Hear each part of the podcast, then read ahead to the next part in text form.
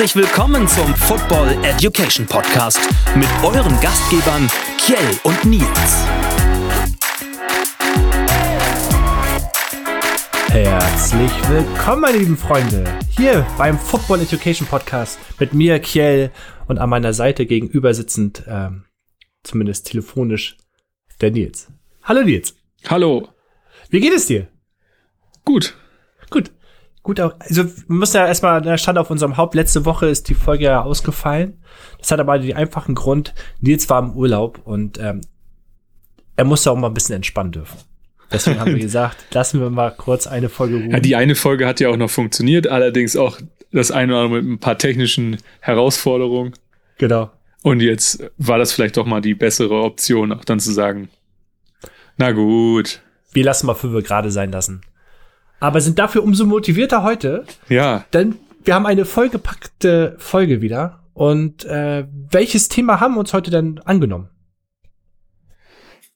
Was interessant ist im, im Football ähm, und auch ja wahrscheinlich im alltäglichen Leben, ist das Thema Kommunikation. Es, es ist ja ziemlich wichtig, um zu verstehen, was Sender und Empfänger wollen. Ja. Und das ist auch ein besonders wichtiger äh, Teil im, im Footballspiel. Und wir wollen mal darauf gucken, wie eigentlich das, wie, wie die Kommunikation eigentlich funktioniert. Ja, das geht ja nicht nur, dass auf dem Feld kommuniziert wird, sondern es wird ja auch von außerhalb des Feldes auf das Feld kommuniziert, ja. um dadurch halt Spielentscheidungen treffen zu können, ähm, Spielentscheidungen auszuwählen, vielleicht auf irgendwas zu reagieren, was gesehen wird. Und das beleuchten wir einfach mal, wie das, wie das Ganze so genau. funktioniert und wie man das vielleicht auch mal auf dem Platz erkennen kann. Ja, wie so ein Spiel halt einfach mal durch, durchläuft in allen Instanzen und genau, so sieht die Folge aus. Aber das ist ja nicht das Einzige, was, was Thema ist heute. Denn da kommen wir auch zu unserer ersten Rubrik. Was ist eigentlich? Genau, bevor wir zum Hauptthema kommen, wollen wir natürlich gucken, was ist eigentlich. Und heute haben wir uns einmal Deadball und Liveball angenommen, was ja erst einmal sich komisch anhört. Ne? Was ist ein toter Ball? Was ist ein Live-Ball? Äh, wann, wann kommt das überhaupt zur, zur ähm, Anwendung? Und äh, magst du einmal erzählen, was ein Deadball ist? Ja, beim Deadball spricht man im Deutschen davon, dass der Ball tot ist, wenn er nicht spielbar ist. Aha. Das bedeutet dann, ist es immer der Fall, wenn zum Beispiel ähm, der Ball durch ein oder das, das Spiel durch einen Regelverstoß abgepfiffen wurde, ähm, der Ball zum Beispiel nicht gefangen wurde, er, er auf den Boden trumpft ähm, und das Spiel dadurch unterbrochen wird, ähm, jemand mit dem Ball in der Hand getackelt wird und das Spiel unterbrochen würde, dann ist immer der Ball tot, also dead. In dem Fall ähm, kann der Ball auch sozusagen, egal was mit ihm passiert, es, es zählt nichts. Und er bleibt halt so lange in diesem, in diesem Zustand, bis der nächste Spielzug wieder angepfiffen wird. Und dann ist es auch so, dass der, der Ball halt auch, wenn der zum Beispiel in, dem Hand, in der Hand des Centers liegt, ist er quasi eigentlich immer noch tot. Mhm. Aber sobald dieser den dann nach hinten bringt, ähm, wird er halt live. Genau. Und dann äh, alles, was dann sich im Spielgeschehen widerspiegelt, was unmittelbar passiert, ist quasi der Live-Ball. Kann man das einfach so runterbrechen? Ich denke schon, genau. In dem Moment ist es ja für beide Mannschaften möglich, den Ball zu spielen, äh, was mit ihm zu machen, ihn nach vorn zu bringen, ihn nach, nach hinten zu tragen. Ja. Ähm, dann ist der Ball live, ja, genau. Und dann wiederum haben wir wieder immer diesen, eigentlich ist ja immer im Wechsel. Der Ball, ja. der, es wird gespielt, der Ball ist live, ähm, die Spielaktion ist zu Ende, der Ball ist tot. Genau, und das beinhaltet tatsächlich auch den Fumble, also den Ballverlust ja. Wo man ja denkt, okay, der Ball liegt jetzt auf dem Boden und der Laie denkt vielleicht, okay, das ist doch ein Deadball eigentlich. Aber das ist natürlich die Möglichkeit, ein Fumble bedeutet, dass der Ball immer noch im Spiel ist und dass derjenige, der ihn aufnimmt, den Ballbesitz an sich reißt. Mhm. Die Möglichkeit hat die Defense und die Offense. Und solange ist es natürlich immer noch ein Live-Ball. Genauso wie bei einer Interception, wenn ein, ein, der Quarterback den Ball zum, zum, zur, zum Gegner wirft, hat der Gegner natürlich immer noch die Möglichkeit, den Ball nach vorne zu tragen. Dementsprechend ist es immer noch ein Live-Ball. Und äh, man kann doch sagen, Liveball und Deadball ist gerade bei Regelverstößen wichtig. Oder sehe ich das falsch? Nee, ist genau richtig, ja, weil es immer, weil es dann unterschiedliche Auslegungen der Strafen mit sich bringt.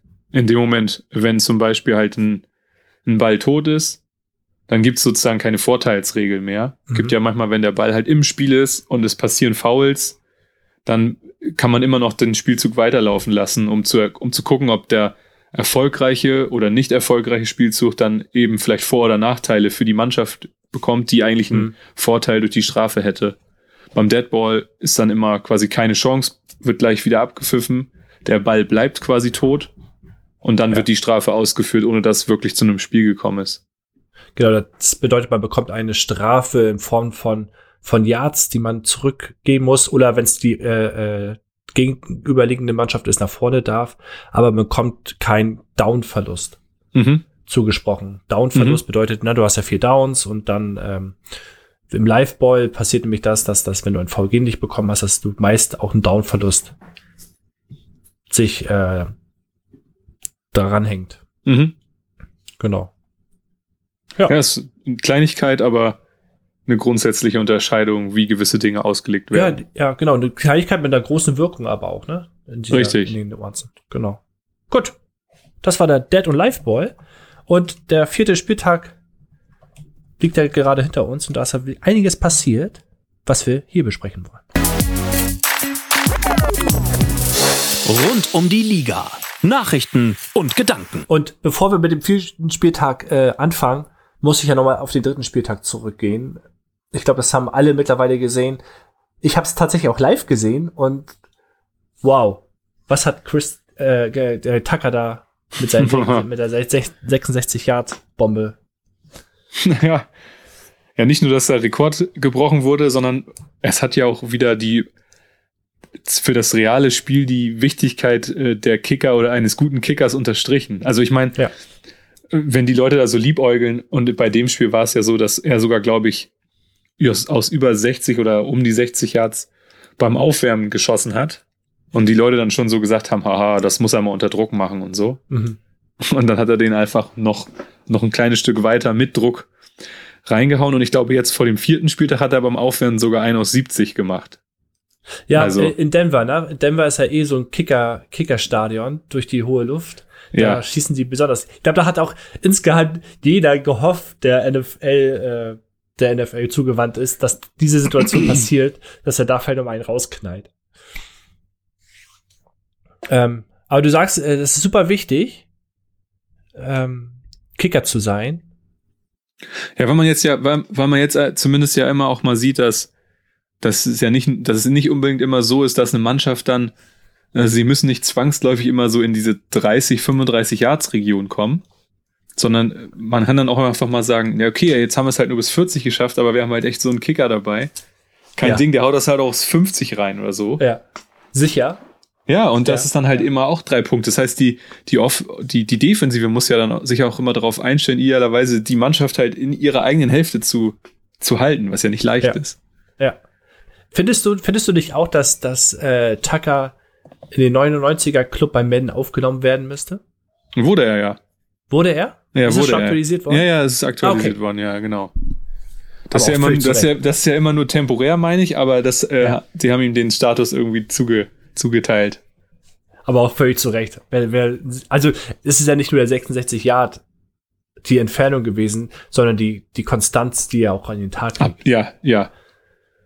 So, es war ja nicht, keine Eintagsfliege, wo du sagst, okay, äh, das passiert mal, sondern das ist ja eher die Regel, dass er auch aus weiten Entfernungen sicher trifft. Vierter Spieltag, da möchte ich gerne das einmal einspielen.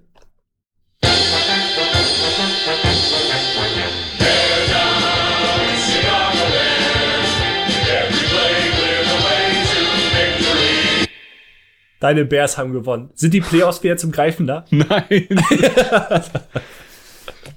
So, wie kannst du es nur wagen? Bist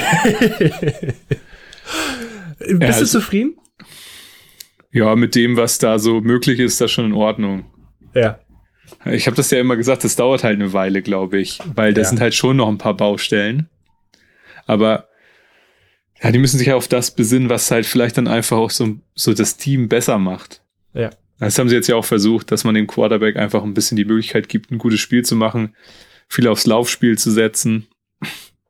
Aber wenn man jetzt mal so ein bisschen weiter in den Spieltag guckt, was jetzt noch kommt, dann ja. Da kommen, glaube ich, äh, ich weiß gar nicht genau. Also irgendwie, ich meine, Packers, Saints, 49ers, Tampa Bay, also das sind schon richtige Brocken. Ich glaube, das ist nicht so leicht. Kannst du es dann verstehen, mit, mit dem Schedule im Hintergrund, dass sie sobald, na, wie heißt euer Quarterback? Andy Dalton? Andy Dalton wieder fit ist, der Wechsel wieder stattfindet. Ja, ja. Findest du das gut? Ja, ich glaube schon. Einfach, äh, ich glaube, der zum einen wollen sich die Trainer selber, die wissen den Hintern sichern. Ja. Ja, weil du dann halt, du verheizt ja den Quarterback nicht. Das ist ja auch immer die Gefahr. So, außer du hast halt totales Vertrauen, ähm, wie zum Beispiel bei, bei den Jets oder so, wie das halt läuft gerade. Aber generell ist das schon, ich glaube, eine Art und Weise zu sagen, ja, lern halt, weil ich meine, Dalton hat ja natürlich eine große Erfahrung, der hat auch schon alles gesehen und ich glaube ja nicht, dass man nicht sagen kann, naja, von dem kannst du nichts lernen, sondern kannst ja. du. Ja. Und sollen die doch mit damit erstmal einfach weitermachen. Und ja. ich meine, dann, dann ist es natürlich auch immer leicht, ne? Sagen wir mal, nach den Spielen stehst du nachher am Ende bei, keine Ahnung, zwei und sechs oder so. Und dann sagst du, ja, komm, jetzt wechsel halt, ne? Jetzt kannst du machen, ja, was du willst. Ist halt die Frage, was, was willst du oder was erwartest du in der Saison? Und ähm, ich, du kennst ja meine Meinung zu, zu Rookie-Quarterbacks, wie schnell das passiert, dass sie verheizt werden. Also ich finde den Schritt auch richtig, ehrlich gesagt. Ähm, Justin Fields die Chance zu geben, äh, Luft zu schnuppern, ohne zu viel zu erwarten und ihm auch zu helfen, wie es in diesem Spieltag war. Letzte Woche war es nicht so, da wurde er ganz schön allein gelassen und ich glaube, er hat drei Completion gehabt und hat irgendwie insgesamt 46 Yards, glaube ich, äh, äh, nur an den Mann gebracht insgesamt. Damit hilfst du ihm nicht. Da, da hm. passiert nämlich genau das hm. Gegenteil. Ja, richtig. Ja, jetzt war es ja ein bisschen besser für am Wochenende, das passte schon. Genau. Also. ich denke, dass er, wenn er so reinwächst und sukzessive ein bisschen eingesetzt wird, es hilft ihm was mehr am Ende des Tages, als jetzt das Ganze bei, bei dem Trümmerhaufen will ich jetzt nicht nennen, aber bei der Baustelle, die einfach vorhanden ist, äh, ihn da gleich reinzuschmeißen. Ich glaube, da bist du mit Andy Dalton tatsächlich mhm. auch besser beraten. Was Texans haben eine ganz schöne Klatsche bekommen. Oh Mann, oh Mann. Also die sind, also die Bills sind da auch echt, echt stark, kann man sagen. Also die haben ja, okay, wenn, auch wenn Washington vielleicht nicht das Maß aller Dinge ist, die haben sie ja aber auch schon ganz schön abgefertigt. Jetzt wieder eine 40-0-Rutsche. Ja, die haben halt vor allem, da gab es doch irgendwie so eine, so eine Statistik, dass sie, ich weiß gar nicht, ob es die letzten 10 Spiele waren oder 18 Spiele, so haben sie halt immer mit irgendwie, ich glaube, zweistelliger Punktzahl halt gewonnen. Ja. Das ist halt ja. schon irre. Also, sie haben schon ordentlich Power. Die, definitiv. Ja. Die kommen auch immer besser äh, in Tritt. So, wenn man ja. das, das erste Spiel sich angeschaut hat noch, wie es da außer, au, hat. Außer, dass die, außer, dass die immer noch nicht so ein richtiges Laufspiel haben.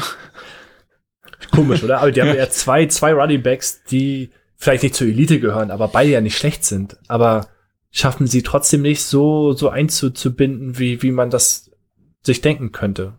Also, gerade bei der Offense, die sie haben, ne? Ja. Was ist denn dein Spiel der Woche gewesen? Hm. Mein Spiel der Woche. Lass mich mal so ein bisschen. Also ich fand schon, dass äh, erst, ich hatte eigentlich gehofft, dass, dass so äh, vielleicht Vikings gegen die Browns irgendwie ganz attraktiv wird. Das war ja aber gar nichts. Das war ja super, super gering. Ja. Ähm, und dann hatte ich tatsächlich ge geguckt, nachdem, nachdem Kansas City die Woche zuvor ja verloren hatte gegen die Chargers. Ja war ich eigentlich darauf gespannt auf die auf die Eagles gegen ja. Kansas City und das fand ich gar nicht so schlecht, das Spiel. Ja, stimmt. Zumindest bis zu einem gewissen Zeitpunkt. Irgendwann hat mal Holmes aufs Gaspedal gedrückt und dann war's das. Ich fand die Cardinals gegen die Rams auch sehr ansehnlich. Ja, ich hatte, da hatte ich vielleicht sogar noch eher gedacht, dass das irgendwie ein bisschen auch mehr auf Augenhöhe läuft. Das war ja, ja. Es lief ja relativ schnell irgendwie, finde ich, aus dem Ruder so gefühlt. Ja. Aber du, du hast gemerkt, dass die Rams trotzdem, äh, trotz der klaren Niederlage nicht unbedingt das viel, viel schlechtere Team ja, da hast sind, du recht. dass da ja, schon, ja. schon viel Power hinter ist auch und äh, dass sie gut aufgestellt sind. Richtig. Dass sie sich jetzt keine Sorgen machen müssen, dass es jetzt irgendwie einen Turnaround gibt und dass alles negativ wird. Das stimmt.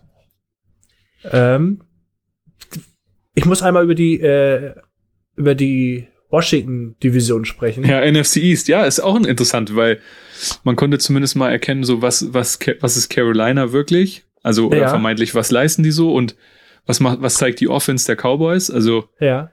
da bin ich, muss ich sagen, ich bin von den Cowboys auch doch ein bisschen beeindruckt, weil defensiv kommen die besser in Tritt und du hast das Gefühl, die können dich halt über den Boden schlagen als auch durch die Luft. Ja, ja. Also die, die hier in dem Spiel brauchten die halt nicht viel Flugpower. Ja. Und äh, am Ende haben sie halt trotzdem das eine oder andere aufs Brett gebracht. Ich, also Prescott hat ja vor seiner Verletzung schon bärenstark gespielt und knüpft da ja da ja äh, nahtlos an gerade. Ähm, oh ja. Aber den, und den habe ich davor, vor, vor, dem, vor dem Jahr, nie so stark wahrgenommen. Also er wurde ja ganz oft gefühlt als, als äh, der Baustein, der, der dafür sorgt, dass es noch nicht so rund läuft. Ja. Und, und der hat sich halt so gut entwickelt gerade und ist eigentlich einer der, der Hauptgründe, warum, warum das so gut läuft gerade da auch. Und das ist schon, schon beeindruckend und macht mir persönlich als Washington-Fan natürlich ein bisschen Angst. Weil ich glaube, dass es zwischen Washington und, und, und den Giants am Ende hinauslaufen wird. Äh, Giants sage ich schon, Cowboys hinauslaufen wird, wer den Divisionssieg holt. Ja, okay. Ich, hab, ich könnte mir tatsächlich vorstellen, dass die Giants sogar noch an, den, an Washington vorbeizieht. Ja, das sagt der Ahnungslose immer. Aber gut. Ja, in Washington läuft es auch nicht so rund, tatsächlich. Ich, das ist auch mehr, mehr Hoffnung, die ich habe. Also äh, gerade de defensiv sieht das nicht so, so rund aus wie, wie, wie im letzten Jahr noch. Und der Defense Coordinator steht auch leicht in der Kritik schon mittlerweile. Aber immerhin ah. die Falcons bezwungen. Ja. Und das Spiel war auch geil. Also Heineken gefällt mir echt gut, muss ich sagen. Ich hoffe, dass sie mit denen äh, weitergehen und dass sie den echt aufbauen und er seine Chance nutzt. Das wäre eine tolle Geschichte. So als, als undrafted. Ah, das klappt bestimmt. Ich habe mal ein paar Statistiken rausgesucht. Ja. Und zwar ähm, bei den Running Backs hat Derrick Henry mittlerweile, also vier Spiele, es sind vier Spiele erst gespielt und hat schon 510 Yards. Wo soll das enden? Er muss halt wahrscheinlich, er muss auch werfen. Also Derrick, Derrick Henry, äh, knackt er die 3000 Yards Marke oder? Ich glaube nicht. aber, aber, aber 2000 ist ja schon irgendwie in der Nähe. Geht. da haben wir Nick, äh, dann kommt Nick Chubb mit 362 und Joe Mix mit 353 Yards. Mhm. Erlaufen, ja. Und dann kommt schon Elliott, den, glaube ich, keiner auf dem Schirm hatte groß, der ja nicht gerade rund wirkte und äh, Pollard ihm ja auch so ein bisschen, bisschen Snap-Time Time klaut ist er trotzdem in den Top. Ja, ich glaube, deswegen ist er, glaube, deswegen ist er auch so gut. Ja. Der, der entlastet ihn halt. Und äh, die können noch andere Spielzüge damit einbauen. Ja. So. Ich glaube, dass ja, der, der, der hat eine andere Dynamik halt. Der ist, halt, der ist, also der ist, finde ich, deutlich explosiver, aber dafür halt nicht so ja. kraftvoll. Ja. Meinst, meinst du, dass es auch CMCs Problem ist? Dass er ganz schön allein gelassen wird? Mit seiner Workload? Ich glaube, das, ich meine, irgendwann gehst du daran zugrunde als Spieler, auch wenn du ein Athlet bist, aber ja. ich meine, es ist doch fantastisch, wenn du dich auch mal kurz ausruhen kannst und wieder mit Energie aufs Feld. Da sieht man ja bei Cleveland, wie gut das funktioniert. Also definitiv, definitiv. Da hast du zwei Elite, Elite äh, Running Backs gefühlt. ja. Und äh, da kannst du Gas geben. Bei den äh, Passempfängern, was glaubst du, wer der Top 3 ist? In, in äh, erhaltenen Receiving? Also, also in Yards oder in. Nee, in äh, äh, äh, Completion der, der Pässe, also in, in gefangenen Bällen. Hm, hm, hm. Die Top 4. Also ich hätte auf jeden Fall Cooper Cup hätte ich reingesetzt. Ja, ist dritter. Ja, das hätte ich gedacht. Ähm, normalerweise hätte ich ja fast immer gesagt, Keen Allen müsste auch da drin sein. Ah, der ist zwei, vier, siebter ist da. Ah, okay. Aber der, der hat 28 Reception, also das ist jetzt auch nicht. Äh, ja, okay. Cooper Cup hat 30. Dann, DJ Mo ist Zweiter mit 30. Ja, ich wollte gerade sagen, der, der wäre, ich hätte auch noch gedacht, das, also sind das nur Receiver oder sind auch Tight Ends da drin? Nein, nein, das sind nur Receiver. Okay, und dann Erster ist noch jemand anderes. Ja. Tyreek Kill ist äh, Vierter. Ja. Also bei Receptions hätte ich ja dann fast vielleicht sogar noch äh, ich weiß gar nicht, wo, wo Cooks gelandet ist. Der ist ja quasi alleiniger Reiter in, äh, bei den Texans. Der hat, der hat äh, drei weniger nur. Der hat 28. Also, ja, guck mal. Okay, ich hätte gedacht, dass der vielleicht noch sogar dann damit die Spitze noch, aber ja. wer könnte da noch da drin stecken? Also ein typischer. Also es ist keine Überraschung. Okay. Aber ich glaube, Hopkins ist es nicht. Nein. Der hat, der, hat, äh, der hatte zwei richtig ist, Kackspiele. Es ist äh, eine Franchise, die am Anfang ein bisschen stotterte. Mittlerweile der Quarterback mit einem Lächeln wieder seine Play Ah, dann ist es Adams wahrscheinlich. Genau. ja, Und die gut, meisten der auch, Yards. Der ist auch alleine da, ey. Ja, ja, genau. Und die meisten Yards hat, hat tatsächlich Debo Samuel gemacht. Ja, okay, ja gut, der, der, ja, der wurde auch zwei, zwei dreimal einfach komplett alleine gelassen. Ja. Oh, hast du es gesehen? Ja, das hat, das hat, das ist dann, also das ist einfach nur Glück für den, dass die so gepennt hat, die Verteidigung. Ja. Und äh, wer hat die meisten Yards geworfen? Geworfen? Hm, die Top 3. Matthew, ah, Matthew Stafford ist auf 4. Ich hätte wahrscheinlich sogar vermutet, dass, dass äh, Josh Allen da mit drin ist. Nee. Ah, durch das erste Spiel vielleicht nicht, okay. Josh Allen ist äh, weit unten. Noch hinter dir Jared, äh, Jared Goff. Da hätte ich Patrick Mahomes. Auch nicht? Oh. Also Derek Carr ist auf 1 tatsächlich. Ja, stimmt, die haben am Anfang viel geworfen. Ja, 1399. Dann kommt dein. Brady, Brady muss da eigentlich auch mit drin sein. Auf 2. Und, Und der Hype Train. Ja, dann, viel, dann vielleicht noch, hätte ich gedacht, dass das Kyler Murray. Genau. Das, ja, der hat auch relativ viel geworfen, ja. Genau. Also Derek Carr 1399, äh, Tom Brady 1356 und Kyler Murray 1273 Yards. Das ist Nicht schon, schlecht. Ja. Ja, finde ich auch. Genau, aber genug von der NFL? Oder hast du noch was? Ja, du musst noch tippen, mein Freund. Ich muss noch tippen, Junge. Ich muss noch meine Führung ausbauen. Schieß los, ich bin bereit. Ja, wir, wir, machen's ja, wir müssen es jetzt ja mal ein bisschen schwerer machen. Nee, Quatsch. Wobei, die waren schon knackig gewesen. Ja, waren sie, sind sie jetzt auch. Ja. Okay. Okay, also das erste Rams bei den Seahawks. Rams bei den Seahawks? Ja. Äh, ähm, da wollen die natürlich Wiedergutmachung leisten. Seahawks finde ich noch nicht so stark. Ich, da gehe ich mit den Rams tatsächlich. Okay. Dann äh, das London spielt Jets gegen die Falcons. Oh. Ich glaube, dass die Falcons, ich glaube, dass die Falcons führen werden wieder. Und aber am Ende die Jets gewinnen. Okay. Ja, weil das ist so ein Spiel auch da, ich, also da müsste man eigentlich von ausgehen, dass die Punkte um die Ohren fliegen eigentlich. Ja, ich glaube auch. Weißt du, ist ja nicht so leicht. Man hat ja immer erlebt, wenn die Teams nach London gehen, dann ist ja immer so, ha. Ja. Dann äh, die die Saints bei Washington? Äh, in Washington natürlich. Okay. Dann haben wir die Browns bei den Chargers. Oh, das, das machen die Chargers. Die, die haben mir auch ganz gut gefallen. Und dann als zu guter Letzt äh, die Bills bei den Chiefs. oh, das ist, das ist echt schwer. Bills bei den Chiefs. Ja. Aber das Problem ist, dass Mahomes es immer drauf hat. Egal wie, wie schlecht es läuft, die, die Offense ist einfach äh, krass. Äh, ich gehe mit den Chiefs. Okay. Das heißt dreimal Heimsieg, zweimal auswärts. ja, ja.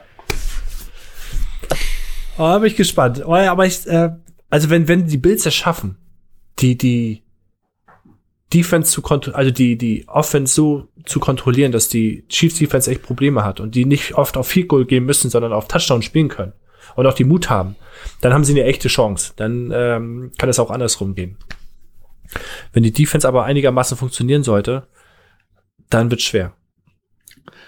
Ist auf jeden Fall ein cooles Spiel. Ja. Chicago haben ein Grundstück gekauft, bevor wir jetzt die NFL komplett abschließen. Richtig. Was haben sie vor? Ja, das weiß man noch nicht so recht, aber sie haben irgendwie 30 Minuten außerhalb von, von Chicago, ich glaube nördlich von Chicago, haben sie in dem Teil Arlington Heights haben sie quasi ein, ein Vorverkaufsrecht oder so ein, so ein, so ein ja, Kaufsvereinbarung geschlossen, um dort halt äh, entsprechend ein großes Grundstück zu kaufen. 300, äh, 326 Hektar äh, für knapp unter 200 Millionen Dollar haben sie das da gekauft, ähm, was sozusagen immer so ein bisschen mitschwingt, weil sie immer gesagt haben, ähm, sie, sie wollen halt eigentlich immer weiter dafür sorgen, dass die Organisation auf dem Stand der Dinge ist ja. und sie halt, ähm, ja, dass die Organisation halt auch weiter für die Zukunft gewappnet sein möchte. Und ja. man spricht halt nie äh, wirklich exakt davon, halt ein Stadion zu bauen, aber es ist halt so in aller Munde, dass eventuell dort halt dann das alte Stadion verlassen wird und da was gebaut wird. Gegebenenfalls auch in Verbindung mit äh, zum Beispiel der Soccermannschaft und so. Okay. Ähm, weil die spielen ja jetzt mittlerweile auch wieder halt in dem ähm, Stadion Soldier Field. Ja. Ist natürlich cool, weil es so Downtown ist, aber es ist halt auch total alt, ne? Und das ist dann vielleicht so die Möglichkeit. Aber mal gucken, da ist jetzt, da ist noch nichts irgendwie in, in Stein gemeißelt, da wird das bestimmt noch ein bisschen dauern. Ja, aber die Diskussion rund um äh, das Stadion, das alte Stadion in, mit der Stadt läuft ja jetzt schon mit, mittlerweile. Also liegt die Vermutung, glaube ich, sehr nah, dass das um ein neues Stadion handeln wird, ja, oder? denke ich auch. Ja. ja, das Trainingsgelände haben die ja vor einiger Zeit erst äh, irgendwo neu gebaut. Auch in der äh, Gegend dann, oder? Nee, ich glaube, es war anders. Okay. Ja, warum auch nicht, ne? Da fährt man halt mal drei, drei Stationen an. Hast du Besuch gerade? Ja. Vom Footballspieler, oder? Dauert noch ein bisschen.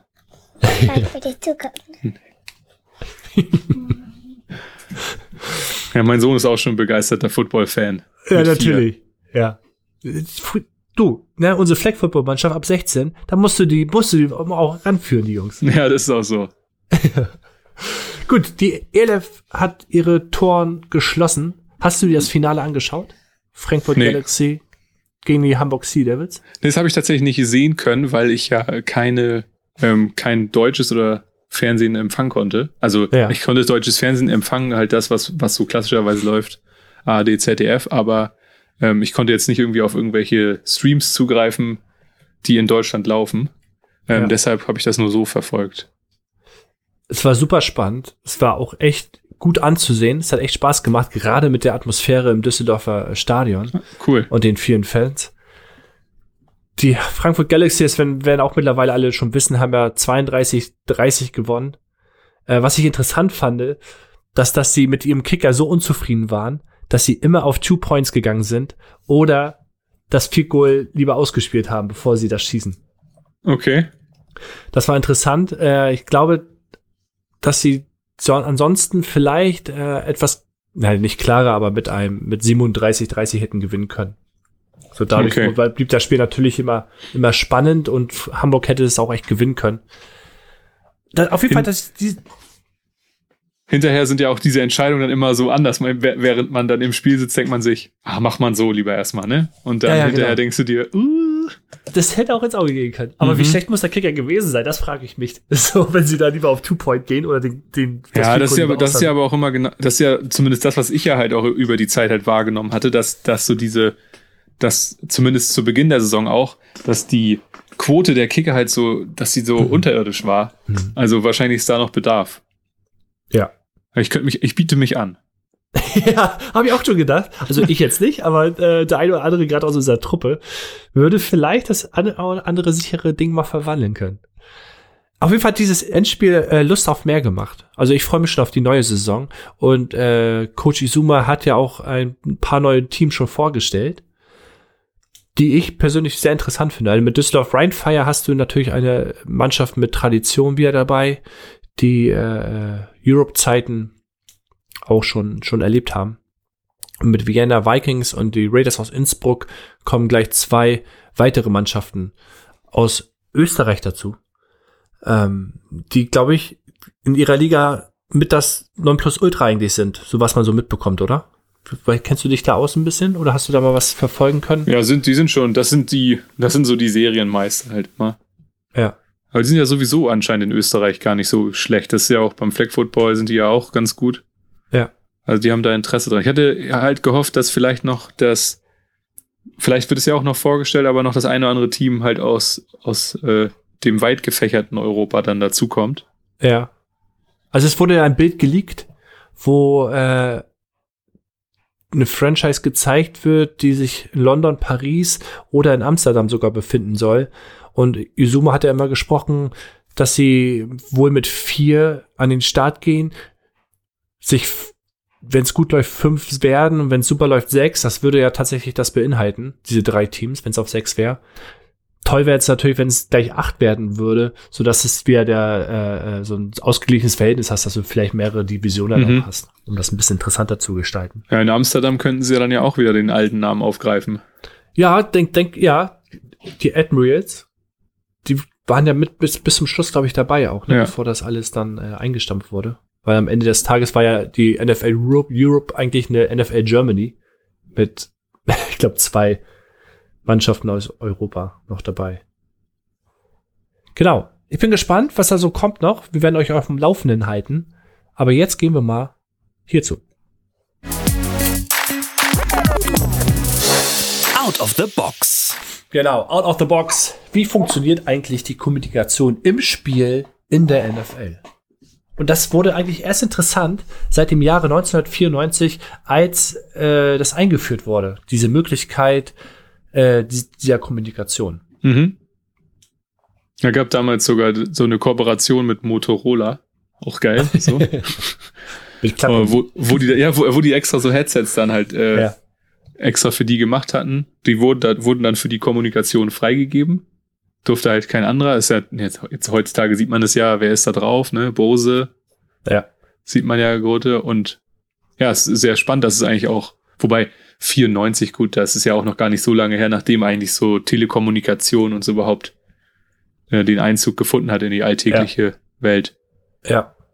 Davor, und äh, vorher war es halt so, dass die, die ganz oft mit Zeichen oder mit Schildern gearbeitet haben oder halt laut sein mussten. Ja, und wusstest du, dass, dass es sogar damals mal äh, so einen Ursprung gab mit, äh, mit einem mit einem Radiohelm? Nee. Also es gab, das war schon 1956 Okay. Da gab es bei den Cleveland Browns, das war der erste Spieler, der hat so einen äh, Radiohelm benutzt. Da war tatsächlich ähm, irgendwie so ein Radio eingearbeitet. Aha. Also eine Art Transmitter, um halt ähm, miteinander zu kommunik kommunizieren. Und das war ähm, ja irgendwie dann während, während irgendwelcher Preseason Games und so. Und dann haben sie nach, nach drei Spielen hat der Commissioner das halt verboten. Weil ähm, weil es dann sozusagen hieß, es gibt einen Vorteil und so und das will man nicht Aha. und so und dann ähm, war das quasi noch als, als äh, Schummeln angesehen. Witzig. Und, überle das und da, überleg das mal, 56 bis 94. Ja. Das ist heftig, dass es dann so lange halt. gedauert hat. Ja. ja. Und wie, wenn wir davon reden, welche Möglichkeit mit dem Headset äh, 94 denn eingeführt wurde, ist es natürlich, sprechen wir davon, dass, dass der Coach oder die Coaches direkt mit dem Quarterback über Kommunikation, also mit über, über äh, Headset und einem Knopf im Ohr kommunizieren konnten. Und dadurch viel schneller reagieren konnten und viel schneller Spielzüge ansagen konnten, ähm, als es vorher der Fall war. Ähm, geht es auch zurück?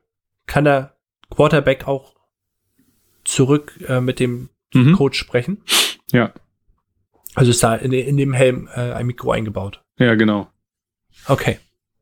Ja, das ist nämlich äh, so an sich ganz interessant. Das äh, war mir vorher auch noch gar nicht so bewusst. Aha. Ist, wenn du das mal beobachtest irgendwann in dem Spiel. Und du, die haben ja, die haben ja auf den Helm halt häufig auch irgendwie diverse Zeichen. Keine Ahnung, amerikanische Flagge, Nummern, ja. Logos und etc. etc. Und es gibt ein paar Spieler, die haben einen grünen Aufkleber auf ihrem, Z auf ihrem Helm hinten drauf. Ja. Und dieser grüne Aufkleber identifiziert äh, die Spieler, die quasi ähm, auch quasi kommunizieren können. Okay. Gibt es da Unterschiede? Also es ist nicht nur der Quarterback, der kommuniziert mit dem Coaches? Nee, genau, sondern der ist, ich glaube, der Linebacker hat auch einen. Du darfst, glaube ich, einen in der Defense und einen in der mhm. Offense benennen. Und der kann quasi auch, äh, auch sprechen. Ah, okay. Und also, es ist, ja. es ist, es, soweit ich das auch mal verstanden habe, ist es wohl auch okay, das vermeintlich wohl andere Spieler auch hören können, Aha. aber die dürfen halt nicht sprechen. Aha. So. Witzig. Also der, der, der Captain der Defense und der Captain der Offense auf dem Spielfeld, wenn man so will, haben die Möglichkeit, mit dem, mit den Coaches zu kommunizieren. Mhm. Ähm, aber jetzt sind wir ja schon sehr, sehr, sehr weit im Spiel drin, quasi ja, also alles Platz. Gut. Ähm, nee, das meine ich gar nicht. Äh, wollen wir anfangen? Weil es gibt ja auch oberhalb des Spielfeldes. Mhm.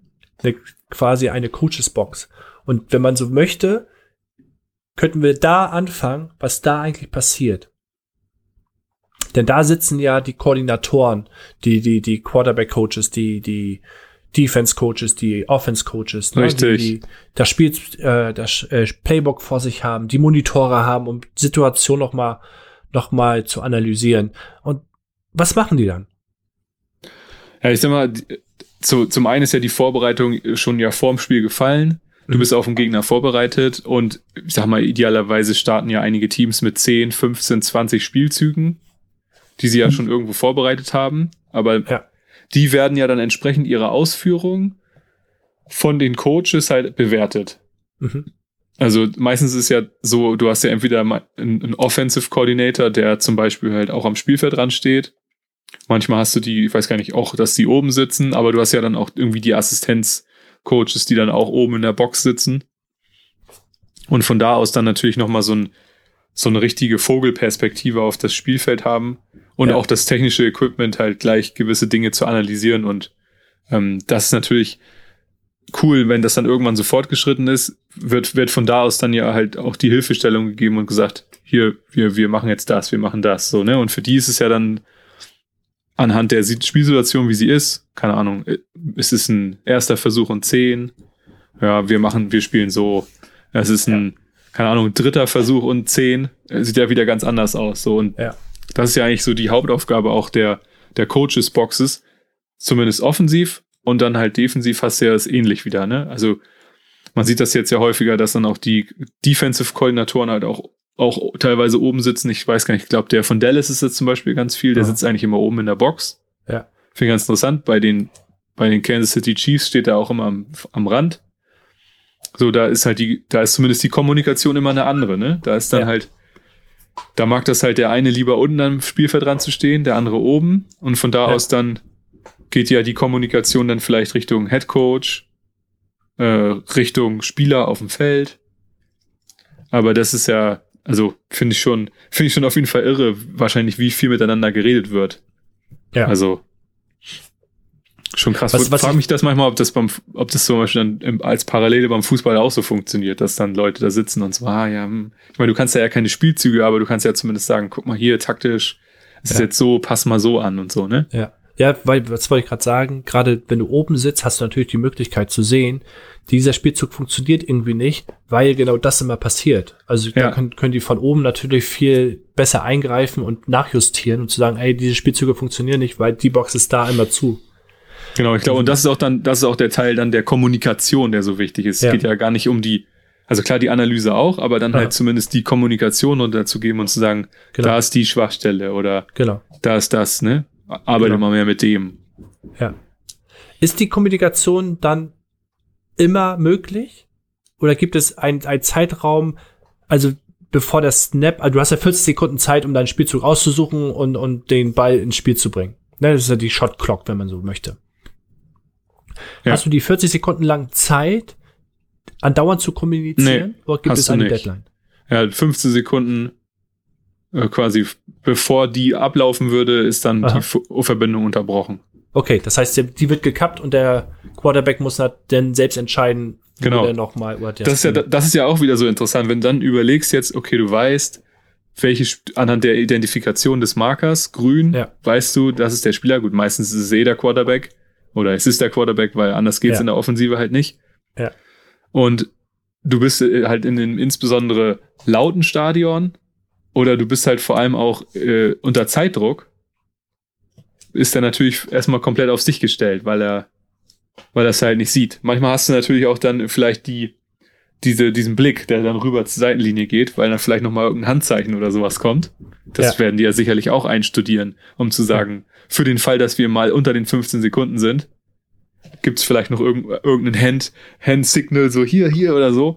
Wobei die, die, die guten Jungs haben das wahrscheinlich komplett drauf, weil sie ja auch wissen, wenn sie vorher einen Spielzug angesagt bekommen, haben sie ja nicht nur, haben sie ja nicht nur die eine Alternative, sondern da steckt ja auch dann halt, wie wir das letzte Mal auch gelernt haben, ja auch ein Audible drin. Genau. Dann zu sagen, okay, das ist was anderes. Und dann so jemand wie Brady, der kann das wahrscheinlich sowieso alles selbst entscheiden. So. Ja, oder Kikli, der auch immer gleich erkannt hat, was so eine Sache ja, ist. Der brauchte so. wahrscheinlich gar keinen Klopf im Ohr. Aber es finde ich auch mal dann so wieder witzig, wenn man das so weiß. Und man sieht ja manchmal auch so, wenn man, wenn in lauten Stadien sind, dass die Quarterbacks dann mit ihren beiden Händen auf, auf ihre äußere Seite des Helms, wo die Ohren sitzen, drücken, um einfach nochmal viel besser zu verstehen, was da auch angesagt wird, ne? Ja. Also es scheint auch nicht einfach zu sein. Und vor allem, wenn die, vielleicht was passiert, wenn die Kommunikationskanäle mal so nicht funktionieren, ne? Das ist auch bestimmt nicht einfach. Ja, das stimmt.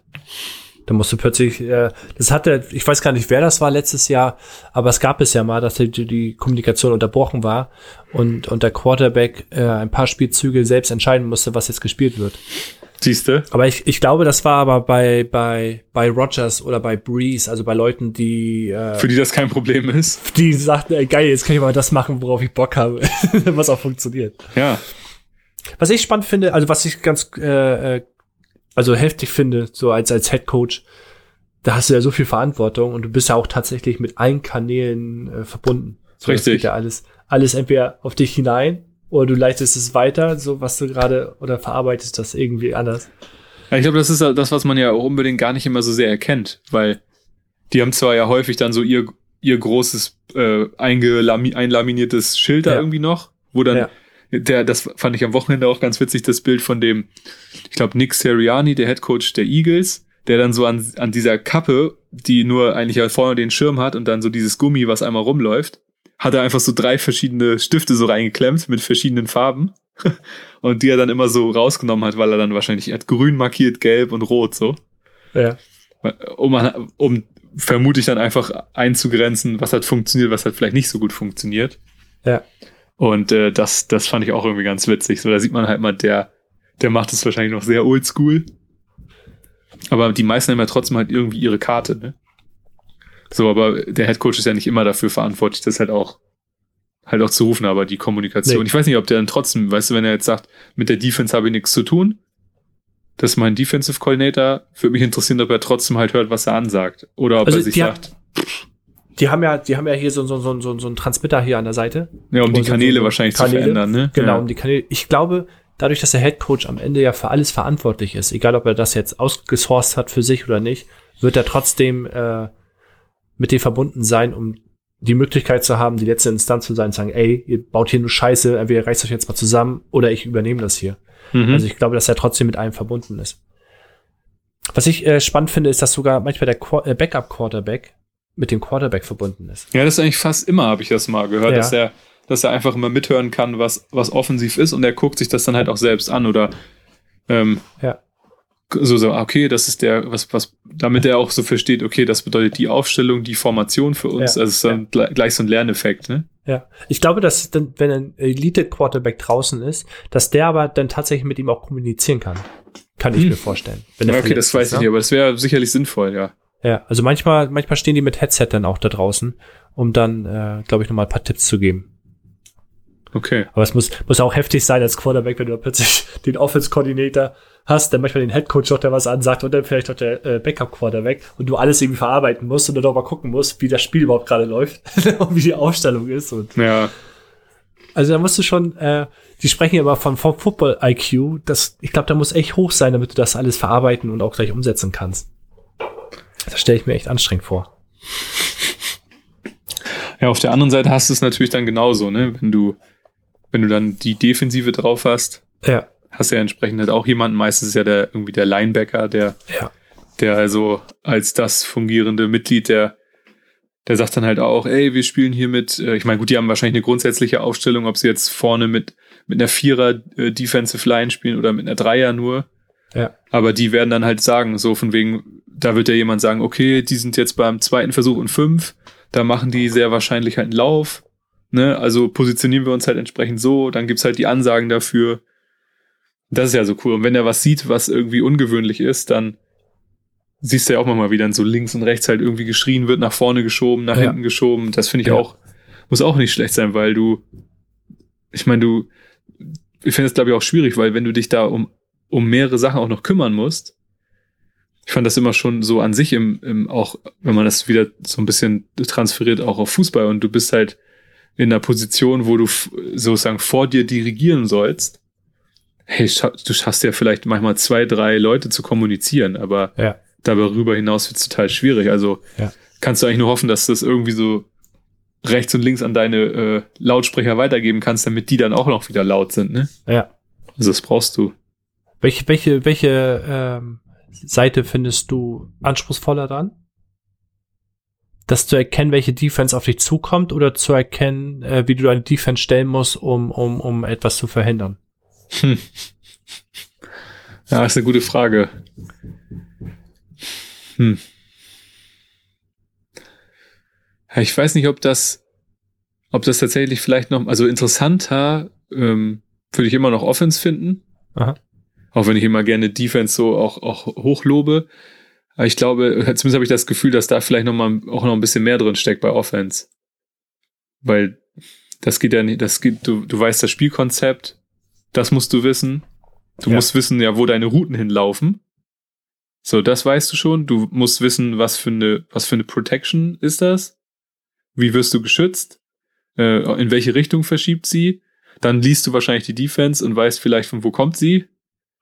Dann musst du dir aber auch noch angucken, ne, wie, wie stehen die dann noch in der Tiefe. Und dann musst du noch überlegen, okay, äh, muss ich jetzt noch irgendjemand hier irgendwie vielleicht irgendwo hin bewegen? Muss ich noch einen extra Blocker mit reinziehen? Äh, muss ich der Spielzug ändern?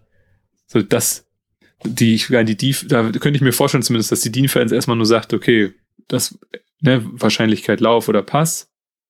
Die Routen kann keiner ahnen. Mhm. So. Genau, welche wird die Strong Side sein, weil sie sich so und so ausstehen und welche, genau. äh, welche was attackieren sie jetzt? Ja, da, da kannst du recht haben. Also auf jeden Fall, ja, aber trotzdem wahrscheinlich beides äh, bedeutet viel Arbeit. Definitiv. Also wie der Kitty ist ja da so der, der äh, das Pendantstück eigentlich, also das zu, zu einem guten Quarterback, ähm, der sich ja akribisch ja Woche für Woche darauf vorbereitet hat, was auf ihn zukommt. Und ich glaube nicht, dass es weniger Arbeit ist. Aber wenn du überlegst, was der Quarterback alles erkennen muss und äh, ähm, wie er irgendwas justieren muss, wirkt das auf jeden Fall, damit er geschützt wird, äh, anspruchsvoller, mhm. Weiß ich nicht. Also ihr wisst, glaube ich, was wir meinen. Aber also als, als was wir gerade, wir haben ja sehr, sehr viel jetzt über den Quarterback gesprochen und jetzt gerade kurz über die Defense. Man kann eigentlich vom, vom, vom äh, Grundgerüst beides parallel legen. So, äh, das ist halt schon sehr identisch mit der Kommunikation und mit mhm. der, mit der Aufgabenzuteilung, ja. die ja so, so der Linebacker für die Defense, der Quarterback für die Offense und jeder hat seine Aufgaben dann. Was glaubst du, wann, wann die VR-Technik Einzug findet in die NFL? Also es gibt ja die Möglichkeit, die Visiere zum Beispiel äh, irgendwas einzubauen. Es gibt, glaube ich, Möglichkeiten für die Coaches VR-Brille aufzusetzen, wo das Playbook quasi äh, auch zu sehen ist, wo du dann, also das ist, glaube ich, nur eine Frage der Zeit, oder siehst du das anders? Ja, ich frage mich dann, wie, was das dem Spiel halt bringt. Also das Einzige, was du natürlich vielleicht den, den, dem Spieler äh, als Möglichkeit geben könntest, wäre dann höchstens irgendwelche dann Auftretenswahrscheinlichkeiten. Dass du halt sagst, so, ne, ich gebe ihm halt eine Information irgendwie aufs Visier in die Ecke. Ja, okay, das ist die Formation ne, und dann machen die höchstwahrscheinlich das oder das. So, ja. das wird, glaube ich, vielleicht helfen. Mehr kannst du ja wahrscheinlich gar nicht draus machen. Und was willst du da, so, also mehr kannst du ja nicht projizieren. Dann hättest du es, dann hättest du es nicht nur übers Ohr zu verarbeiten, sondern auch nochmal visuell. Keine Ahnung, ob das dann, ob das dann noch was bringt in der kurzen Zeit, die es manchmal gibt. Also, ob du das nicht auch reicht, das über, über, übers Gehör zu verarbeiten. Meinst du nicht, dass ähm, vielleicht die Technik irgendwann so weit ist, dass du auch als Quarterback äh, eine Wiederholung sehen könntest? Ja, das habe ich auch gerade darüber nachgedacht, ob du das dann ganz kurz sehen könntest, aber dann ist halt die Frage, ob, das, ob die das erlauben, ne? Aha. Manchmal siehst du ja nur schon Wiederholungen auch in dem Stadion, wo die Spieler ja auch hingucken. Ja. Aber am Ende des Tages, gut, kannst du natürlich dann vielleicht nochmal einfach, wenn du dann diese Wiederholung siehst, wie das aus deiner Perspektive von hinten wie die sich verhalten haben, so, das ist natürlich vielleicht schon hilfreich. Mhm. Weil das kannst du dann ja, das könntest du dann ja sonst eigentlich erst sehen, wenn dein ganzer Spielzug oder dein Drive zu Ende ist und du erst wieder an, an die Seite gehst. Und vielleicht hilft dir das dann schon in dem Moment. Aber dann ist auch wieder die Frage, wenn der Spielzug müsste ja, nachdem er abgeschlossen ist, den, den, den Teams sofort zur Verfügung stehen. Ja. der müsste wahrscheinlich sofort auf die entsprechende Länge oder so gekürzt werden. Er müsste das sofort ja. bekommen. Also das ist schon auch ja. heftig, aber wer weiß, was man sich da für noch unvorstellbare Dinge einfallen lässt. Die, die Frage ist, wie weit die Technik dann, wie du schon sagtest, dem Sport nützt oder am Ende doch schadet und den Sport doch kap mehr kaputt macht als äh, oder ob wir nicht wirklich am Maximalen jetzt sind, was was auch was man zulassen sollte mhm. in der Kommunikation und in, in der Analyse. Ja, was ich, was ich mich immer noch frage ist, äh, das, das passt zwar nicht unbedingt zur Kommunikation, aber hilft dann zumindest wahrscheinlich in der Spielentscheidung, warum die nicht wie beim Fußball halt so einen Chip in den Ball setzen. Ja. Und dann sagen, hat Linie berührt oder hat Linie nicht berührt. Ja, das stimmt. Also das würde ja bei jedem, das würde ja bei jeder kleinsten äh, Goal-Line-Berührung helfen, als auch bei diesen schwierigen Szenen, wenn sie über die Außen noch versuchen, an irgendwie Richtung Pylone zu springen. Ja. Dann könnte man immer sagen, nee, hast nicht getroffen. Ja. Aber wenn man diese Entscheidung natürlich möchte, dass es immer noch so dieses, ja, wir haben es auf dem Feld entschieden und dann müssen wir uns die Beweise angucken. Das macht natürlich auch was mit aus, aber es führt halt auch immer dazu, dass es für beide Seiten total fair ist. Und, die, und die Schiris haben es auch nicht so schwer. Also sie müssen ja auch nicht so lange in, in, in die Unterbrechung gehen. Nee, genau. Und, und diese, genau, da kannst du halt äh, das Spiel ein bisschen schneller machen.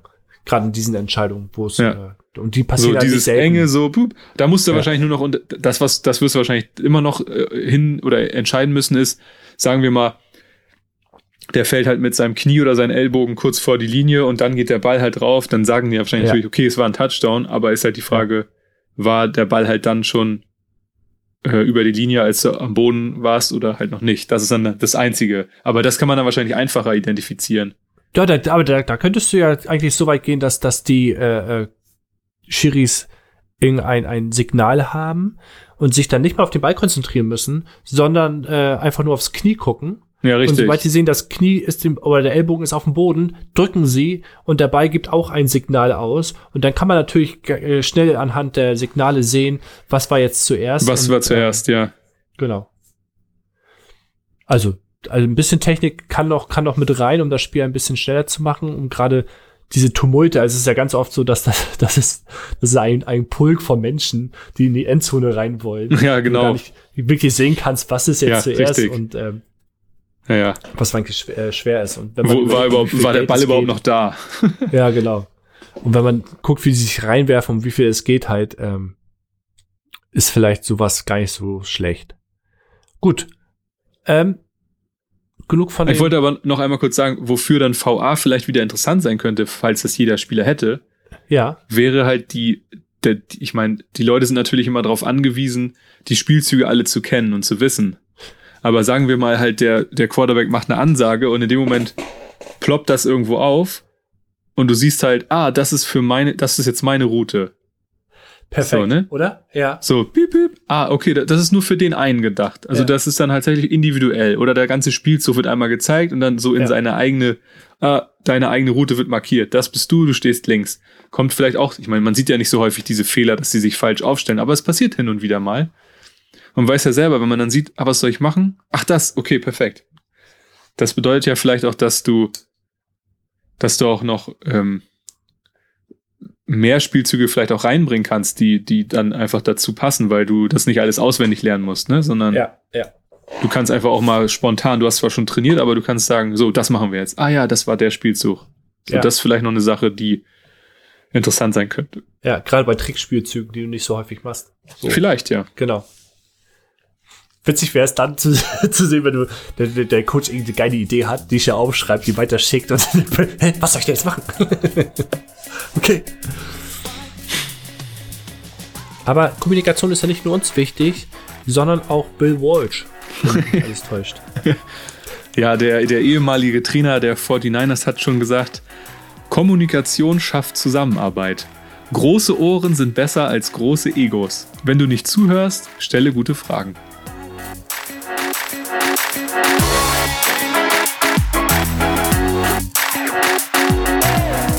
Danke, dass ihr den Football Education Podcast gehört habt. Ihr findet uns auf Facebook, Twitter und Instagram unter fb-education und Football Education.